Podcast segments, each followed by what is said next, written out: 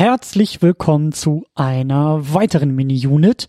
Wir machen ein bisschen Pause in der Oscars-Unit, Vorbereitungs-Unit. Ähm, schwenken einmal kurz rüber, denn neben den Oscars gibt es natürlich noch etwas anderes, was mir sehr am Herzen liegt. Das MCU. Marvel. Ähm, es gibt nämlich einen neuen Marvel-Film, der jetzt äh, auch demnächst rauskommt. Es ist Black Panther. Ähm, der 18. Marvel Cinematic Universe Film und der letzte vor Avengers Infinity War. Ähm, ein Riesending. Der erste, kann man so sagen, der erste schwarze Superheldenfilm. Wir hatten immer mal wieder Sidekicks oder, hm, ja gut, wir hatten auch schon andere davor, aber sagen wir mal so, der erste in dem Budget, mit dem Budget, in dem Bereich Black Panther. Ähm, ich hatte die Gelegenheit, den in der Pressevorführung zu gucken und äh, will ein bisschen was dazu loswerden zu dem Film. Es geht natürlich spoilerfrei zur Sache. Eine äh, komplette Second Unit, ausführliche Second Unit werden wir vorerst nicht machen. Das wird wahrscheinlich dann irgendwie in 12 Jahren drüben bei der Superhero Unit der Fall sein. Aber ihr wisst ja, ich bin großer, großer Fan des Superhelden-Genres, des Filmgenres. Ähm, bin auch sehr begeistert vom MCU. Ganz einfach, weil das für mich immer noch ein sehr, sehr interessantes und auch überwiegend schönes Experiment ist, diese ganzen Figuren, diese Superheldenfiguren nicht nur auf die große Leinwand zu werfen, sondern auch ineinander zu werfen. Und äh, das schaue ich mir sehr, sehr gerne an. Ich glaube, wir sind, sind wir jetzt noch in der dritten Phase? Ich habe irgendwann aufgehört zu zählen und ich glaube, Marvel selber zählt auch gar nicht mehr so sehr. Aber wir sind auf jeden Fall an einem wichtigen Punkt angekommen. Es ist der 18. Film, wenn ich richtig gezählt habe. Es ist ein, kann man durchaus so sagen, es ist ein kultureller Meilenstein. Durch diese, äh, durch die Besetzung, durch, durch diesen Film und auch durch diesen Superhelden. Das sieht man jetzt auch schon so ein bisschen in der ganzen Vorbereitung, wie der Film diskutiert wird, wie er vor allen Dingen auch auf äh, Twitter diskutiert wird. Und ich glaube, dass das erstmal unabhängig von der Qualität des Filmes einfach ein, ein wichtiger, ein wichtiger Punkt einen wichtigen Punkt markiert. Auch in Sachen Hollywood, auch in Sachen Blockbuster-Business. Also ähm, der Film ist erstmal durchaus relevanter, kulturell relevanter als andere Marvel-Superheldenfilme. Und jetzt komme ich mit Breaking News und sag, ähm, er wird diesem Status auch filmisch und besonders inhaltlich gerecht. Aber der Reihe nach. Äh, fangen wir erstmal an beim wirklich sehr, sehr guten Cast. Wir haben Chadwick Boseman als Black Panther, als äh, T'Challa, der Thronfolger des Königshauses Wakanda, den wir in, jetzt muss ich kurz überlegen, was war es denn? Es war Captain America Civil War. Es war der dritte Captain America. Vor zwei Jahren haben wir den schon kennengelernt als Black Panther. Da haben wir gesehen, wie sein Vater beim Anschlag ums Leben kam und ihn sozusagen zum nächsten Black Panther gemacht hat. Finde ich sehr, sehr, sehr, sehr, sehr interessant. Also als ich im Kino saß, sind meine Superheldenanalyse äh, äh, Fähigkeiten sofort angesprungen, denn das unabhängig davon, dass er durch seine Hautfarbe auch nochmal etwas ganz anderes repräsentiert, ist diese Thronfolge ähm, im Superhelden-Genre durchaus interessant, weil wir haben jetzt einen Superhelden, nämlich Black Panther, der eine Rolle übernimmt, der ein ein, ein Kostüm, ein Status, ein, ein, ein, ein, ein Superhelden, eine Superheldenrolle übernimmt, die ihm seit Geburt ja eigentlich vorbestimmt war. Also wir haben keinen tragischen, also klar, wir haben einen tragischen Unfall, sein Vater stirbt, aber wir haben jetzt keinen tragischen Zwischenfall wie bei anderen Superhelden, die durch Tragik erst irgendwelche Fähigkeiten bekommen, die sie dann ähm, durch ihr gutes Gewissen in etwas Positives transformieren. Das ist so das klassische Spider-Man-Prinzip oder Batman-Prinzip.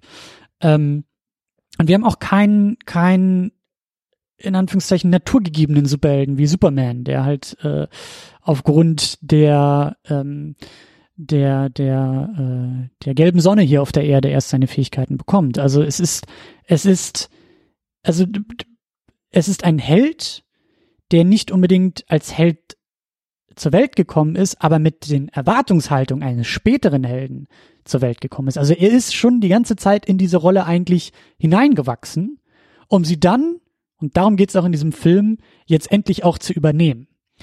Und ähm, dabei werden natürlich auch Erwartungen an ihn gestellt. Also das ist dann dieses klassische Thronfolge Königshausprinzip. Was für ein König äh, wird äh, T'Challa jetzt?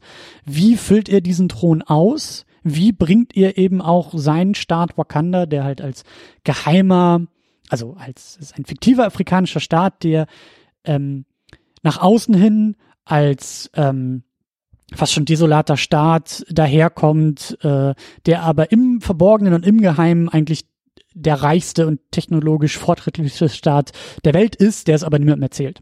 Also in kompletter Isolation und Geheimhaltung ähm, äh, wirtschaftet und eben auch was ganz anderes ist, als, als er nach außen hin äh, darstellt. Und er, er übernimmt jetzt diese Thronfolge und muss dabei dann sich selbst und eben auch über seine Umgebung sich diese Frage gefallen lassen, ja, was, wohin geht's? Wohin geht's mit diesem Staat? Wohin geht's mit diesem, mit diesem Königshaus? Und wie zeitgemäß ist eigentlich diese Isolation in einer globalisierten Welt? Ähm, und wir haben ja dann auch noch, da bin ich halt auch sehr gespannt, wie es dann in Infinity War nochmal äh, auf, aufgegriffen wird. Wir haben ja auch durchaus einen äh, größeren Bösewichten, der dann noch auf uns zukommt mit Thanos. Also wie zeitgemäß ist eigentlich dieses ganze, diese ganze Isolation, diese Isolationshaltung, die traditionell in Wakanda von Generation zu Generation, von König zu König weitergegeben wurde.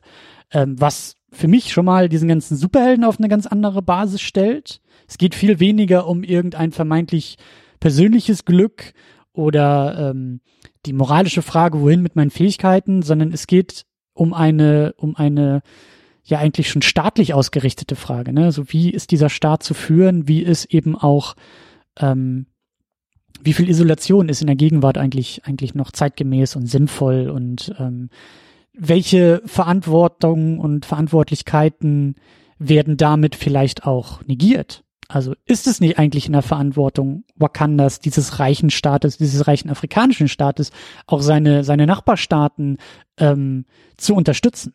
Und wie verwerflich ist das eigentlich, dass Wakanda das bis heute nicht getan hat? Und da kommt Michael B. Jordan als Killmonger ins Spiel. Das ist der Bösewicht.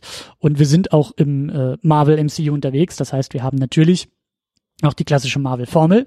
Wir haben einen Bösewichten, der auftritt und sagt, ich will die Welt beherrschen. Und ich schnappe mir in diesem Fall, wie auch schon öfter, die Mittel und Wege und Fähigkeiten des Helden, schnapp mir das Kostüm, schnapp mir die Fähigkeiten und will damit ähm, sozusagen die andere Seite der Medaille ausfüllen. Also das, was den Helden zum Helden macht, ähm, macht mich zum Bösewichten. Und da kommt eben diese Prämisse ins Spiel. Und das ist eines der vielen Highlights in diesem Film, ist tatsächlich der Bösewicht. Also klar, Marvel-Formel ähm, ist auch hier der Fall. Wer keine Lust darauf hat, einen Bösewichten äh, böse Reden schwingen zu hören und der sagt, ich will die Welt beherrschen, der ist dann hier vielleicht auch ein bisschen fehl am Platz. Aber das ist auch nur die Oberfläche. Das ist auch nur, das ist auch nur der erste Eindruck. Denn im eigentlich schon fast anderthalbten Eindruck hinterher merkt man, da steckt noch viel mehr dahinter. Dieses ganze, ähm, dieses ganze Rassenthema kommt da auch sehr stark mit rein. Also wir haben eben Black Panther, wir haben Wakanda, wir haben das Königshaus, das sagt Isolation, Tradition, das haben wir schon immer so gemacht und äh, so ist das nun mal. Und wir haben dann den Killmonger, der ähm, ein paar andere biografische Voraussetzungen hat als eben unseren äh, T'Challa, der halt als äh, Prinz aufgewachsen ist und so. Äh, wir haben halt diesen Killmonger, der von außen kommt und sagt, nicht nur bin ich irgendwie der große äh, Bösewicht, der die Welt beherrschen will, ich will auch diesen Thron haben. Ich habe auch ein Anrecht auf diesen Thron. Und vor allen Dingen geht es mir nicht darum, einfach nur die Welt zu beherrschen, sondern mir geht es vor allen Dingen darum, den Kolonialismus zu bekämpfen und den weißen Mann für das zu bestrafen, was er uns angetan hat, was er uns seit Generationen und in der Geschichte angetan hat. Und da werden meine Augen und Ohren größer, denn das ist auf einmal eine, eine, das wird auch laut so in diesem Film ausgesprochen. Das ist jetzt nicht irgendwie nur so zwischen den Zeilen, dass man sich das dazu denken muss, sondern da gibt's halt echt Momente, wo ich, wo ich, wo ich im Kino saß und dachte, Hut ab dafür, dass wir hier in so einem 1200.000 Millionen Milliarden Budgetfilm mit irgendwie Superkräften, Kostüm und Action-Set-Pieces äh, das hier auch so sehen und verhandelt haben dürfen. Also in meinen Augen ist es einer der, der, der, äh, reichhaltigsten Marvel-Filme, was Motive angeht, was eben auch politische Motive angeht. Und das macht er, das macht er sehr, sehr gut. Und dadurch wird eben auch dieser Bösewicht äh, der Killmonger zu einem der besseren Bösewichte im, im MCU, der halt wie gesagt, immer noch die Welt regieren will und die Welt beherrschen will, aber auf einmal mit einer ganz anderen Motivation als einfach nur, weil ich bin böse. Und ähm, das äh, ist eines der vielen Highlights in diesem Film. Also diese, diese durchaus auch moralisch-politischen äh, Auseinandersetzungen der beiden Figuren. Ähm, das funktioniert. Das ist super. Dann haben wir noch äh, Lupita Nyong'o als Nakia dabei. Sie ist so ein bisschen die, was ist sie denn? Sie ist die, ähm, ein bisschen so eine Mischung aus Love Interest, aber eben auch ähm, Gehilfin von Black Panther. Und wir haben Letizia Wright als Shuri, die in meinen Augen eines der größten Highlights in diesem Film ist, was, was Besetzung und Spiel angeht. Sie ist die Schwester von Black Panther und ähm, so ein bisschen die, die Q zu James Bond, in diesem Fall eben zu T'Challa, der eben auch, auch ein paar sehr tolle James Bond-eske Set-Pieces bekommt. Und sie ist da so ein bisschen die, die Gadget äh, Queen und hat einfach eine Menge Spaß in diesem Film und versprüht auch eine Menge Spaß in dieser Rolle. Und sie ist mir besonders ins Auge gefallen, neben eben äh, den anderen erwähnten auch. Ähm, also wie gesagt, wir haben hier dieses ganze Thronfolgeprinzip, was den Superhelden auch nochmal ganz anders ausfüllt. Wir haben einen äh, sehr guten äh, Bösewichten, wir haben äh, einige interessante Motive dadurch. Ähm, was mich auch echt begeistern konnte in dem Film, was sogar eigentlich viel zu wenig in dem Film auftaucht, ist, da muss, das musste ich auch lernen, ein, ein, ein neuer Begriff für mich, der Afrofuturismus. Also die Kombination aus hochgradiger Science-Fiction-Thematik und Ästhetik mit afrikanischer Kultur.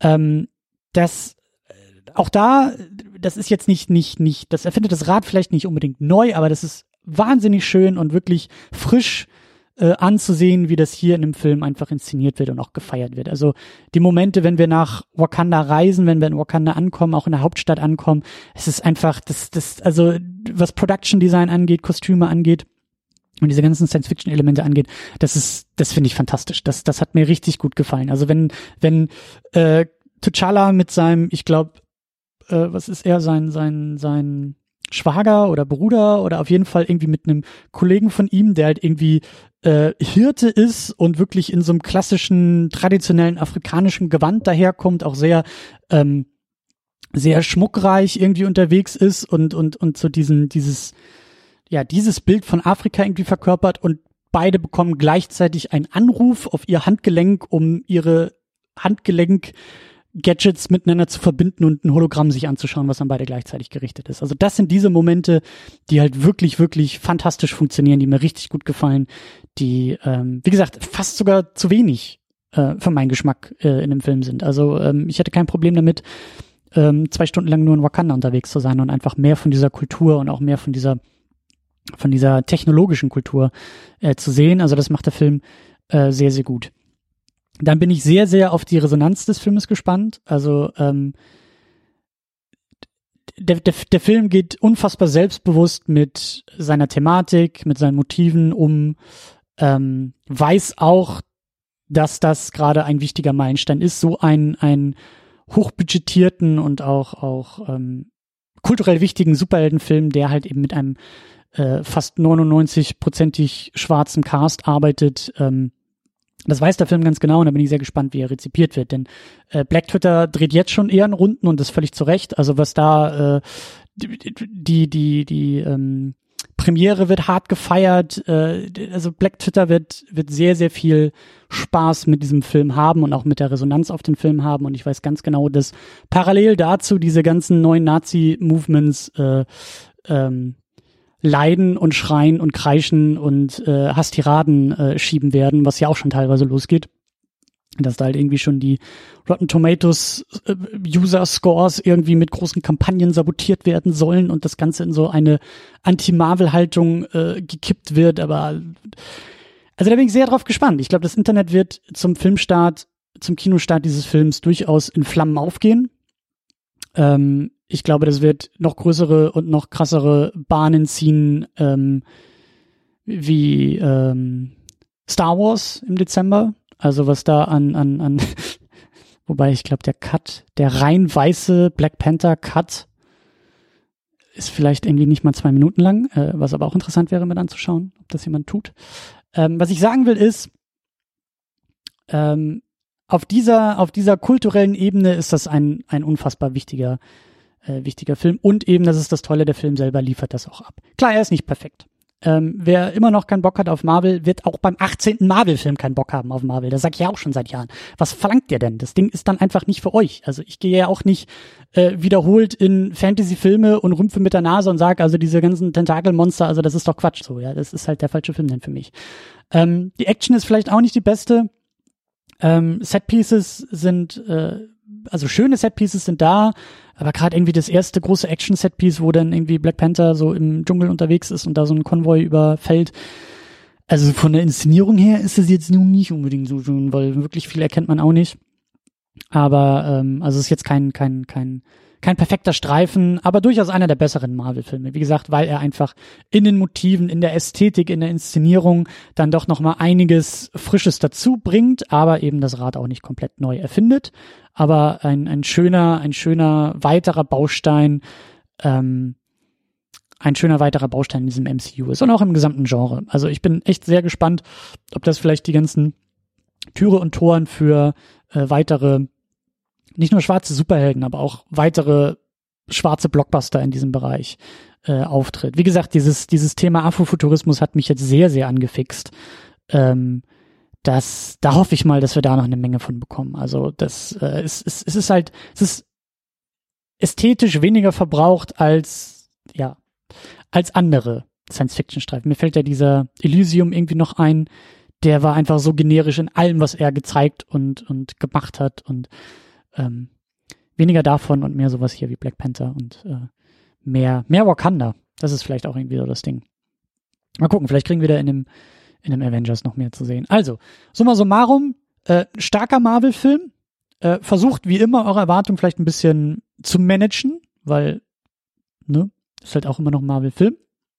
Aber ein schöner, schöner Baustein für das Superhelden-Genre und äh, hat einige frische Elemente und gibt mir zumindest mehr zu denken nach der Sichtung, was auch so Motive, Themen und eben das Verhältnis dazu zum Superhelden-Genre angeht, als jetzt Kandidaten wie irgendwie Thor 3 oder Spider-Man Homecoming oder so. Also äh, lohnt sich auf jeden Fall, wenn ihr eh im Marvel-Zug unterwegs seid, dann, äh, dann gönnt euch jetzt schon mal irgendwie die Vorbestellung fürs Ticket.